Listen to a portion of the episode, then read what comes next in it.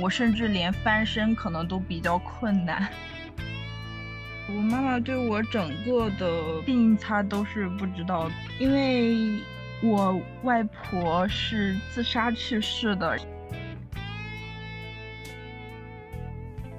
躁狂发作的话，在我们精神科，它有一个专业名词叫情绪高涨，就它可能更多是一个人比较嗨的样子。嗯，这也是我想要表达的一点吧。哪怕是同样的疾病，他每个人表现的状态方式什么的，每个人都是不一样的。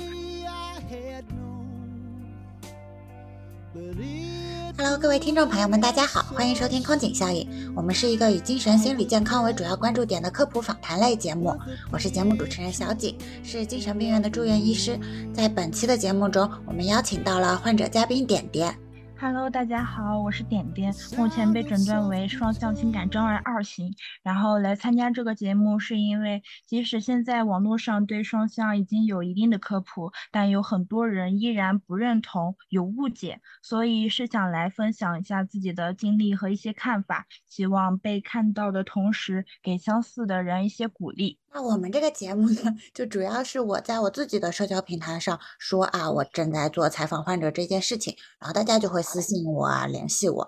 然后点点当时提到说，他之所以关注了嗯我的小红书和微博啊、B 站这些平台，是因为当时看了一个我和我急诊科的上级合作的采访视频，这个视频的标题叫做《在精神病院读研是一种什么样的体验》。主要就是呃，我和 我急诊科的上级，他是一个这个在小红书上有挺多粉丝的，算是网红医生。我们两个一起坐在他家里的沙发前，然后他就袒露了自己其实有双向情感障碍这样一个视频。我关于这个视频，我有一个印象特别深的点啊，我记得是在这个。跟我一起采访的这个萌萌医生，他说他自己抑郁发的很严重的时候，回到家什么都不想做，只想躺在沙发上。然后当时我是插嘴插了一句玩笑话，我的意思是说你已经很努力了，你看就算你抑郁发成那样，你还是坚持去上班呀。然后他就笑得很开心，我们两个就一起在笑。那点点还记得这一小节吗？我记得的，就是因为我也是。呃，我抑郁很严重的话，也是呃，几乎就是床起不来，然后昏睡睡十四五个小时的那种。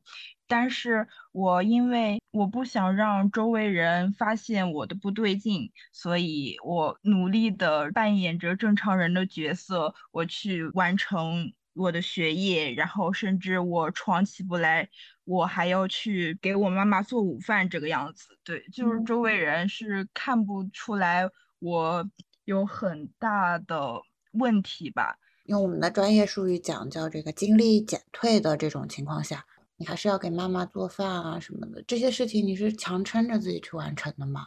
对，是的，因为不想让妈妈担心。一天中午可能我需要十一点做饭，然后我十一点呃十点五十呃定一个闹钟，强撑着起来去把这个午饭做了。然后做完之后，我可能自己也不太想吃，昏睡睡不太醒，一直就是精力很下降，没有动力去起床。我甚至连翻身可能都比较困难。那个时候是在放假是吗？那个时候正好是疫情期间，在家里上网课这个样子。我妈妈是每天中午下了班之后回家吃饭，这样，所以我就是每天中午做饭。妈妈对你当时是这个抑郁发作这样的情况，她不知情吗？对我妈妈对我整个的病，她都是不知道的，我是瞒着她的。为什么没有跟她说呢？因为。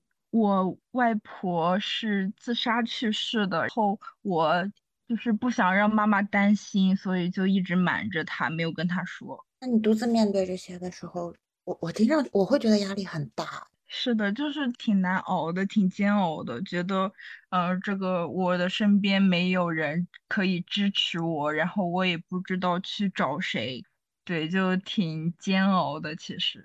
除了父母，生活中有朋友啊、老师，甚至是就诊的医生，有人陪伴在你身边？嗯，几乎是没有的。那比如说，互联网上有描述自己有经历的这种病友啊什么的，有相对来说对你感觉上有一定支持的人吧？嗯。嗯，会通过网络认识一些朋友，然后会平时聊天这个样子。但是真正比如说抑郁发作的时候，我是完全的把自己躲起来，我不跟任何人去交流。比如说在学校宿舍的时候，我可能意识到自己嗯不太对劲了，然后就立马跑跑爬上床，把那个窗帘一拉，然后。对，就是在里面哭啊，或者是在里面睡觉，就是把自己给呃隐蔽起来，不让人察觉到我的明显的不对劲这个状态。整个病史大概多长时间了呢？就是从开始出现情绪问题到现在。嗯，其实我现在回过头看，可能我在小学或者初中、高中一直以来都有一些心理问题吧。但是在高考啊那种高压的情况下，然后包括我的家庭可能都不太呃理解去正视你的情绪会是怎么样的，他只能可能是只看你这个学习成绩会是怎么样的，所以我的情绪是不被嗯不被理解不被看到的，自己知道我心里可能就状态不太好，所以上了大学之后，我有这个时间有资源自己去接触。治疗自己吧。嗯，那第一次去精神科看病大概是是在呃二零一九年大一的时候，那个时候有一个大学生心理普查，就是做那种量表嘛。呃，我是诚实的做了的，然后就被学校的心理老师说啊，可能有点问题，需要去找老师面谈一下。当时去找老师之后，老师就建议我去省精神卫生中心去看一下。那次面谈大概是一个什么样的氛围呢？是确实是关心体恤你更多，还是有一些不好的东西在呢？就是我们学校是没有那种正规的心理咨询室的，去的也只是老师的办公室。当时还有另外一个呃老师的助理学生吧，在那里坐着。老师就问了我一些情况，就包括说量表里说你会想到死亡吗？什么之类的。然后问了我一些家庭情况啊之类的。老师还把我教育了一一句说，比你。情况严重的人或者是糟糕的人有很多，为什么你会是这个样子？为什么你会低落、会不开心什么之类的？然后我当时在那个办公室里也是哭得很厉害，对，所以就是不太好的体验。嗯，是这样的。那他们有要求你去精神科就诊以后的结果返回给学院这边吗？嗯，没有的。我只去了那一次，后面我就没有跟学校的心理中心或者是老师有接触。嗯，那第一次去看病又是怎么样一个体验呢？当时的诊断是什么呀？嗯，当时的诊断就是抑郁啊、焦虑这种状态，然后给我开了一些药。因为我的学校离市中心就是很远，然后离医院也很远，我可能要五六点起去赶最早的一班公交车。因为没有自己去医院就诊的经历，然后完全不知道挂号啊，或者是拿药啊，或者是这些一系列的流程是怎么样的，然后自就自己心情很差，人懵懵懵懂懂的去在那个医院里乱转这样子。对，门诊楼确实 也很压抑那个地方，而且一个人去病确实那个孤独感特别强。对，然后医院还特别嘈杂，然后我可能很焦虑，就特别心慌，嗯，是挺无助的一个状态。哎，那这个抑郁焦虑是什么时候开始告诉你考虑这个双向的可能性的呢？你知道自己是双向情感障碍以后，你是什么感受呢？当时就是看那种百度上面的科普，然后会有抑郁、躁狂这种。抑郁方面确实是符合的，对于躁狂啊这种，就有时候会觉得说的就是我说的还蛮准的，但是有时候觉得说啊，我好像也不是这个样子的，这个诊断对我而言是正确的吗？我是这个样子的吗？嗯，那有想过说多去别的医院找别的医生再看看？因为我父母那边是不知道的，然后我是用我自己的生活费很有限的金额去看医生、吃药这种，去一趟医院可能就要花个一两千块钱，经济情况不太支撑我去多找几家医院去看一看。学生医保不可以报销这些精神心理科诊疗的费用吗？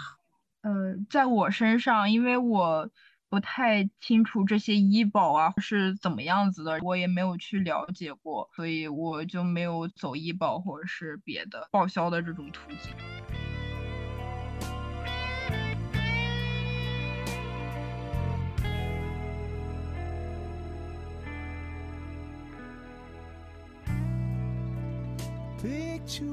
我们前彩的时候，你有给我发过一个视频，好像是一个心理学方面的营销号，然后他起的标题就是说你有见过躁狂发作吗？里面就是一个人坐在一个沙发上，就一直的抓自己的头发，大概这个视频也就五六秒。你当时有发给我过这个视频，说你对歪曲躁狂发作这件事情很愤怒。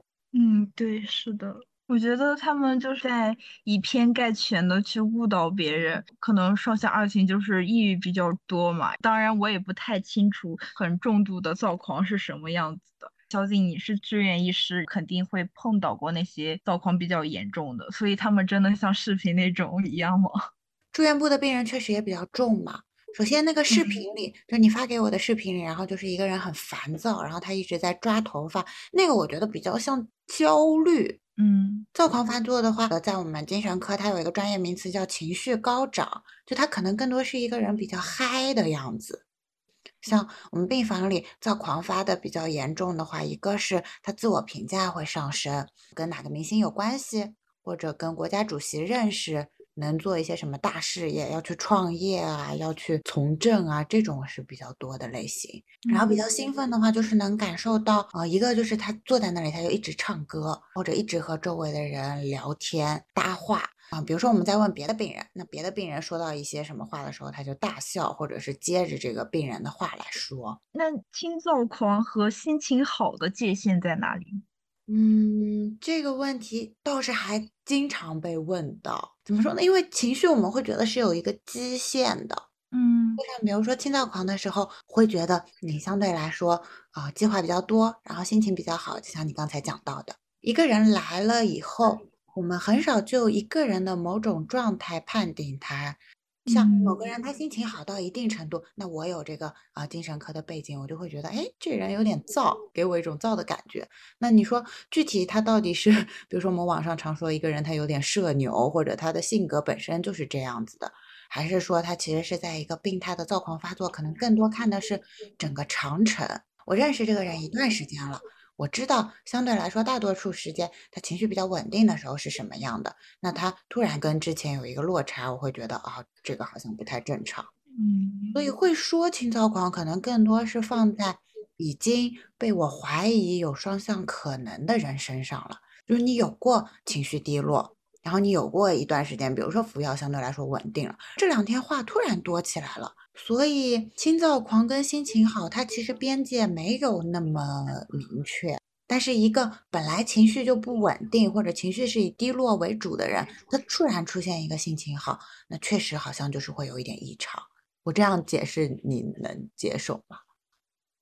嗯，我大概是知道的，但是就是还是抱有一些疑惑吧，一些怀疑的。然后呢，另外就是我们临床上也会用一些量表，可能这个量表达到几分，它就是一个躁狂，那几分是一个怀疑轻躁狂的可能性，这个是相对来说比较量化的。但是精神科它可能更多就是靠一个访谈和医生的这个判断。我想想，该举个什么样的例子呢？嗯，就好比啊，一个人他吃的很多，他今天吃了两盘炒饭，仅仅把这件事情。不管是发在网上好，还是问朋友也好，你会问朋友说：“我吃了两盘炒饭算多吗？”然后他们就可能觉得啊，那是挺多的。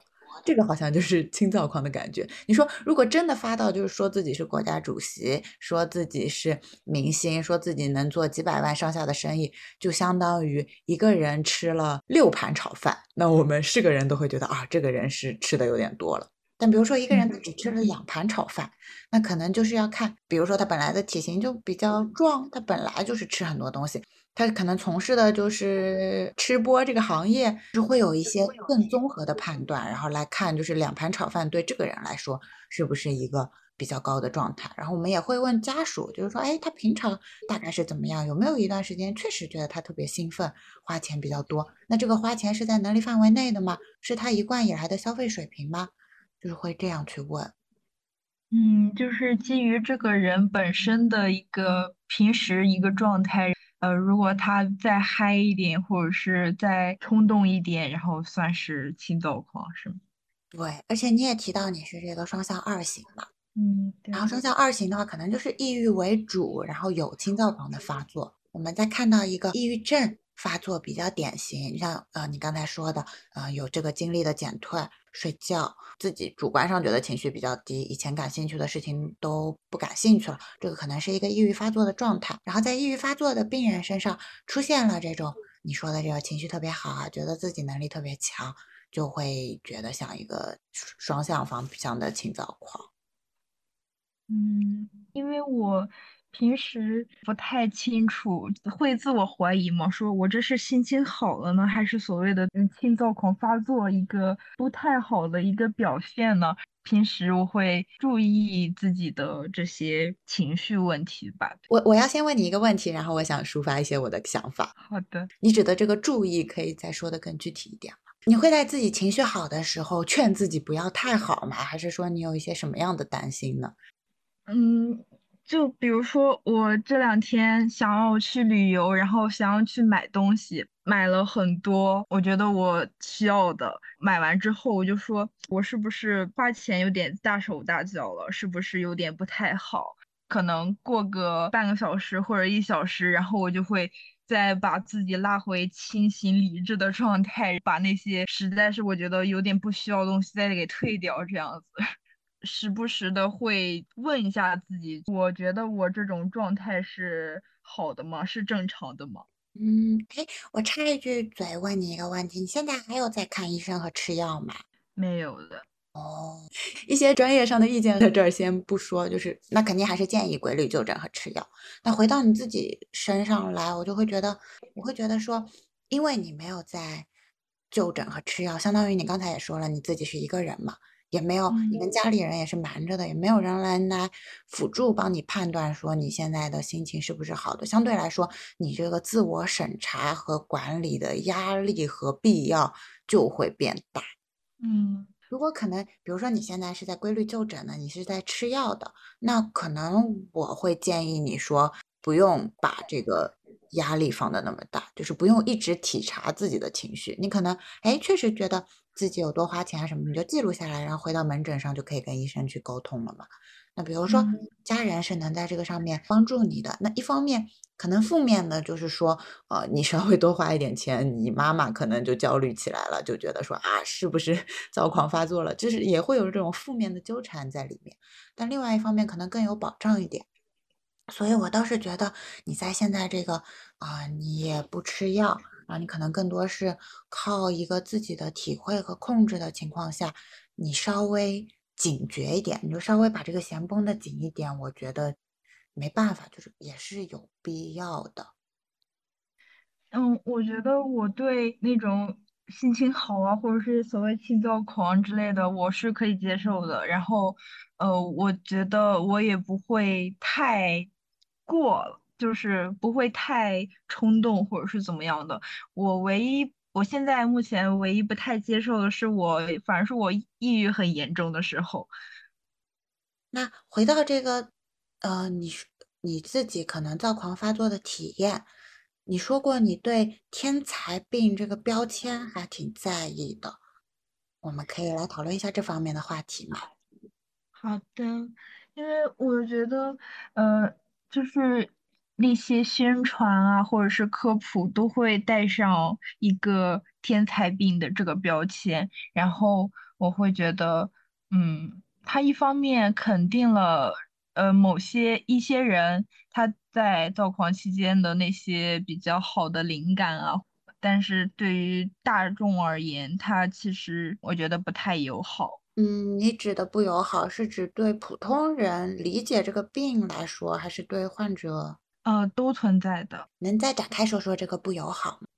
嗯，对于正常人来说，他们对这个病会有误解吗？肯定会觉得说啊，你有双向，那你一定是个天才，你在某个方面肯定特别厉害之类的。这句认识或者是这个误解，对于患者来说，他可能就是会有压力，觉得说啊，为什么嗯，我可能在是艺术啊，或者是在某些方面我没有这种天赋，那我是不是？嗯，就很不好这种样子，我觉得是一个，嗯，类似于魔咒一样的存在。那比如说，像你看到网上说一些名人，他其实患有双向情感障碍，给你的感受会是类似的吗？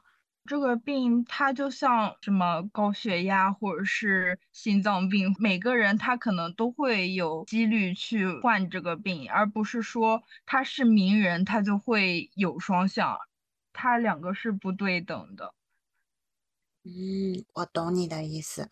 那呃，我想知道的就是，在我的 想象中，可能比如说知道一个名人有双向，我能想到的可能是有两方面，一方面就是你刚才说的这个压力。另外一方面，会不会就是，哎，他虽然有这个双向的病，但是他相对来说在他的领域比较成功，会有一个鼓舞的作用吗？也会有的，觉得说，呃，我不是被打上了什么精神病一样的那种标签，然后我也是可以努力的去过好我属于我自己生活的一种想法态度。嗯，就相对来说两方面都有，但是可能你感受到的。压力也很大，嗯，对，就是会想说，为什么我心躁狂或者是心情很好的时候，我为什么没有那么多的灵感迸发出来？这种，我会觉得说，因为我不是在病房里嘛，嗯，首先我确实在病房里面有看过双向病人进来的时候躁狂发的很厉害，然后他就会，嗯，他被绑在床上，他被绑在床上的时候就是英文接着日语接着方言。呃，我很明显的会感受到，我接触到的比较重的双向病人，他在发躁狂的时候，他的英文是非常流利的。然后可能等我们这个药物加上去，病情稍微控制一点的时候，他就不会讲英文了。然后我就问他说：“哎，你当时来的时候老说英文？”他就会说：“那我哪说得来呀？”可能是他，嗯，本来就会有这种技能，就是他可能平时英文就比较好，然后。但是他平时不敢说，或者是怎么样的，他是，呃，已经会了这是个 技能的，然后躁狂让他变得更自信、更敢说了，我觉得是这个样子。对，所以我也想说，就是从我们专业的角度来讲，躁狂发作的时候，确实思维联想速度也会变快，然后可能对自己的感觉好了以后，就更爱展示一些东西，但是可能那个原来的。原来的这个，不管你刚才说的这些技能啊也好，甚至是一些性格上的，它都还是这个人个体的部分嘛，跟这个病没有关系。嗯，对。所以我也会体会到，就是比如说同样都是躁狂发作，一个人他本来的性格就是跟周围比较融洽的，那他可能他躁狂发作就是多管闲事。就是哎，谁的零食他想给他发？病房里面谁可能受欺负了，或者谁一个人待着很可怜，他会比较关心。也有的病人他本来的性格就是可能至少让我本人吧不太喜欢的那种，然后他在啊躁狂发作的时候，可能就会给我们工作人员添很多麻烦。比如说他会说啊，我知道你们就是我就是要跟你们作对，然后把衣服脱光，在病房里也见到过这样的人。那所以就是见的病人多了以后，会发现哦，同样都是躁狂发作，但是可能他把他原来的一些个性特征，呃，又重新发挥了，发挥的更夸张一些。但是原来的个性特征确实是每个人都不一样的。嗯，这也是我想要表达的一点吧。哪怕是同样的疾病，他每个人表现的状态方式什么的，每个人都是不一样的。然后包括说之前说的那种营销号的科普，然后就是抓耳挠腮啊这种，或者是所谓的天才病啊，它两个都是对疾病的一种误解吧，会误导大家。回过头来又说，可能确实要有这些比较吸引眼球的字眼，它可能一些关于疾病的正确知识才能在这中间传播过去。我好像之前也表达过这种观点，就一方面，我们这些懂知识的人要想办法把自己的知识包装的更有趣；一方面，我也很希望这些掌握媒体知识、知道一些 传播学的技巧的人，他能够更有良心，去静下心来学一些相关的知识，去纠正一些东西。嗯，是的，两边都是不太好的，他就很极端。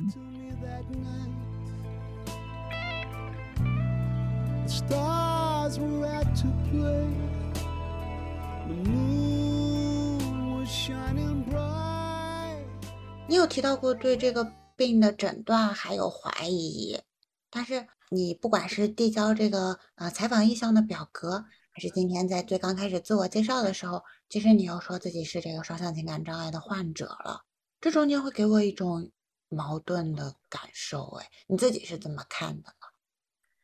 对，我是挺矛盾的，我也知道我自己很矛盾。嗯，但现在有点像怎么讲，带着疾病去生活吧。我知道我可能会很抑郁，然后有时候会好一点，让自己去适应这两种情况。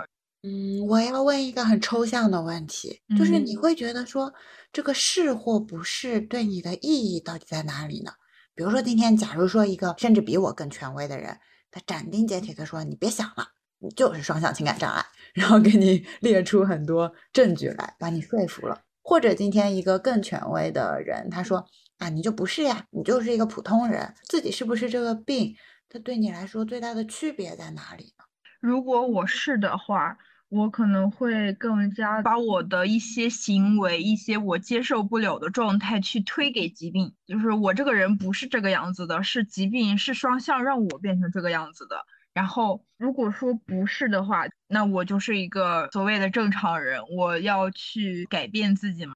是你是有能力，你是有精力去改变自己，做出选择的。哎，那给我听上来，我会觉得说，好像接受自己是双向这件事情更摆烂、更轻松。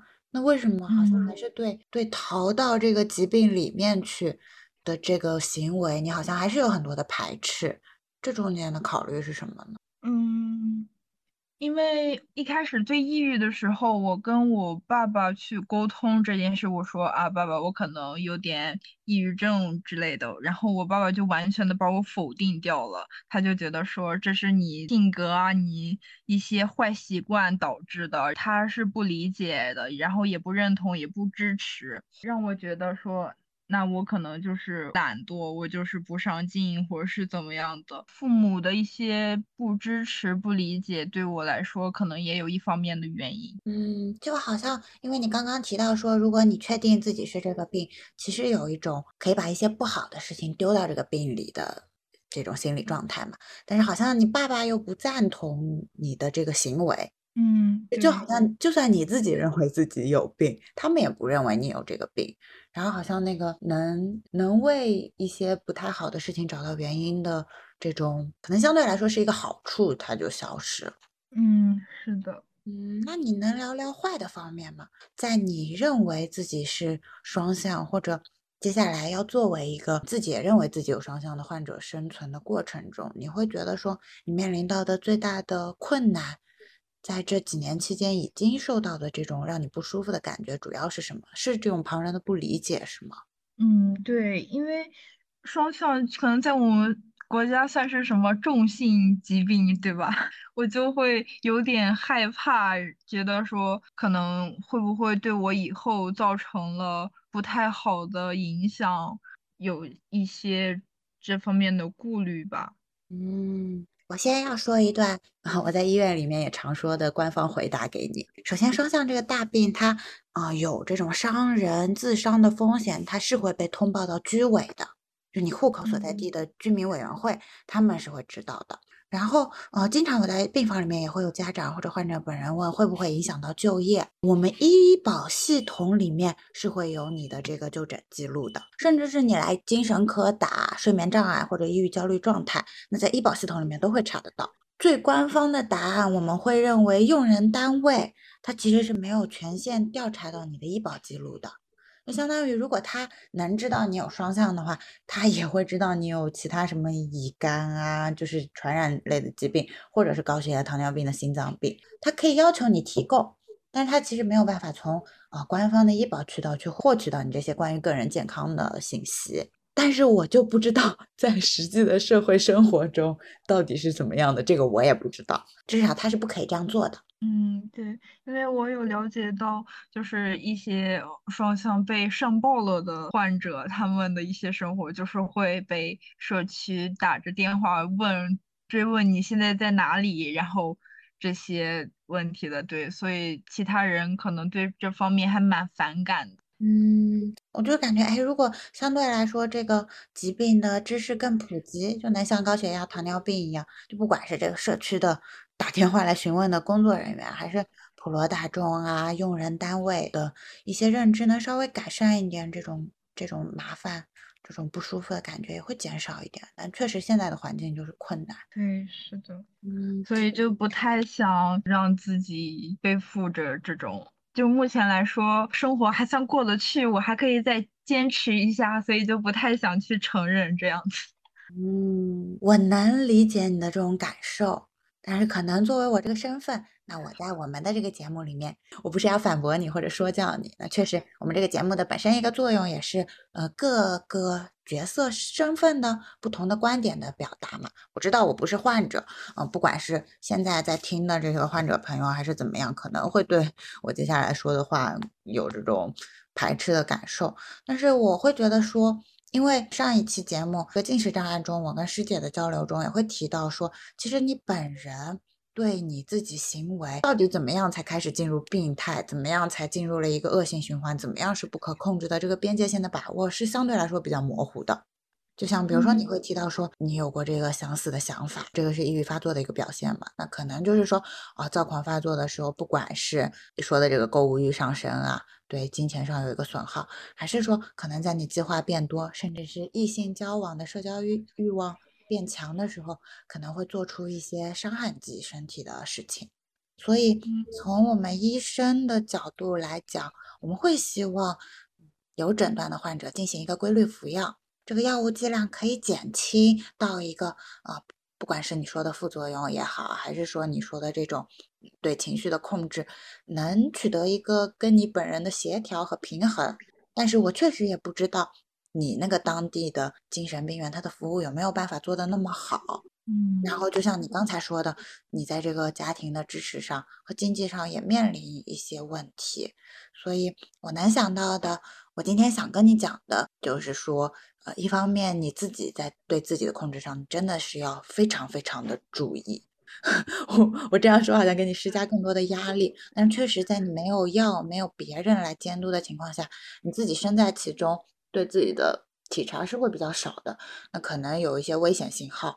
你像你自己也知道了嘛，就是比如说买东西买多了呀，或者低下去的情况就是啊睡觉睡得特别多，然后开始有一些啊、呃消极的念头的时候，我觉得这个时候就是要想办法回去再看看病。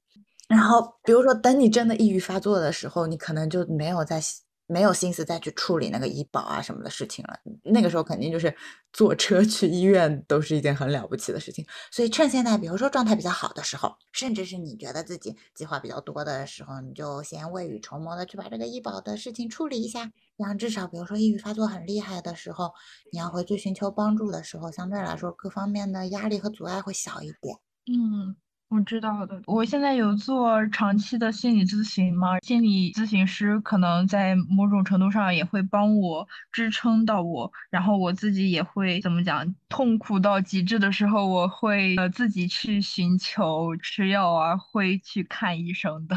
对，所以现在基本上是平稳的状态吧，所以就等我不好的时候再说吧。啊、那有心理咨询师，相对来说我可能还更放心一点。就是虽然说咨询师不会给你一个确切的解决办法，或者是怎么样，他帮你去解说你要去怎么怎么样，但是能有一个人听我说，接纳我，对我来说其实就已经非常好了。因为我在生活中，呃，对于父母他们不理解，或者是对于朋友，我可能说不太出口，心理咨询师他的存在就已经帮到我很。嗯，其实相当于啊、还是有一个支持，而且情绪上也会有一个出口。嗯，对。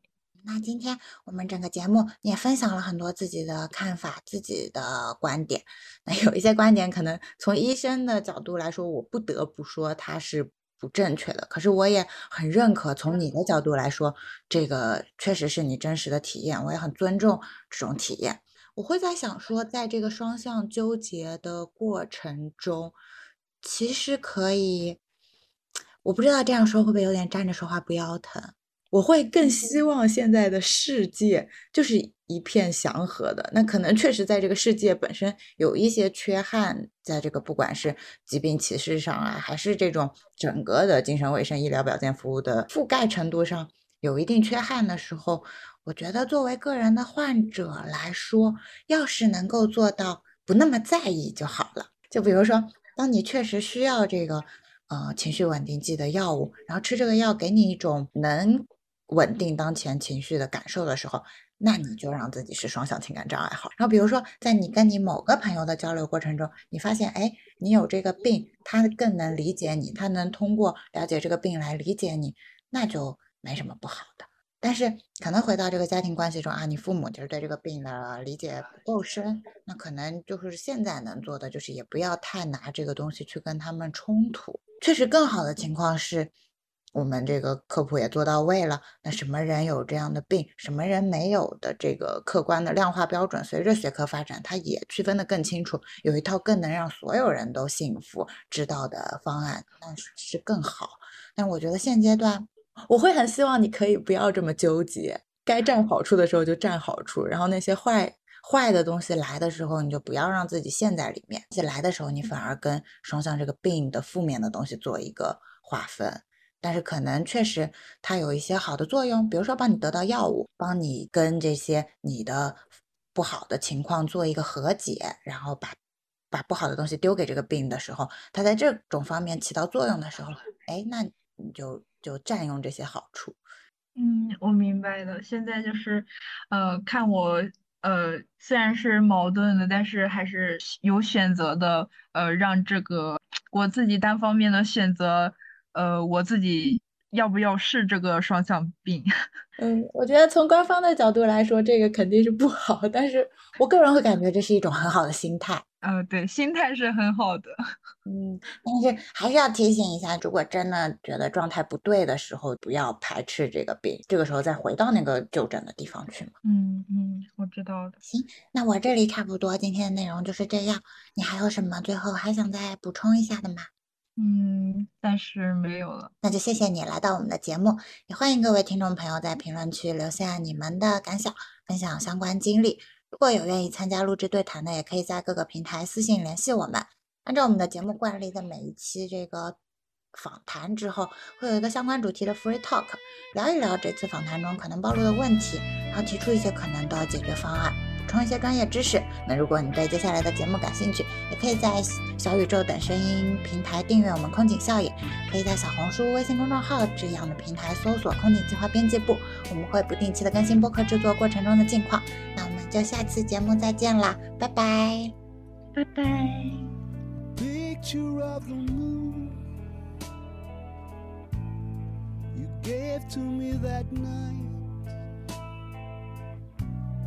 The stars were out to play. The moon was shining bright. If only I had known that it would end so soon.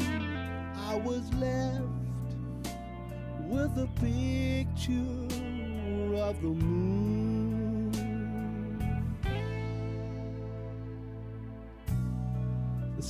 Sound of soft guitars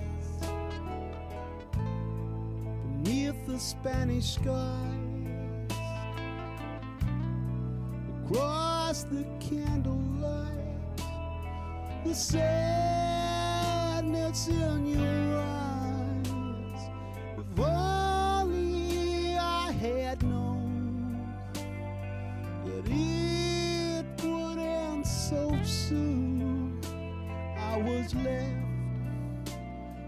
the picture.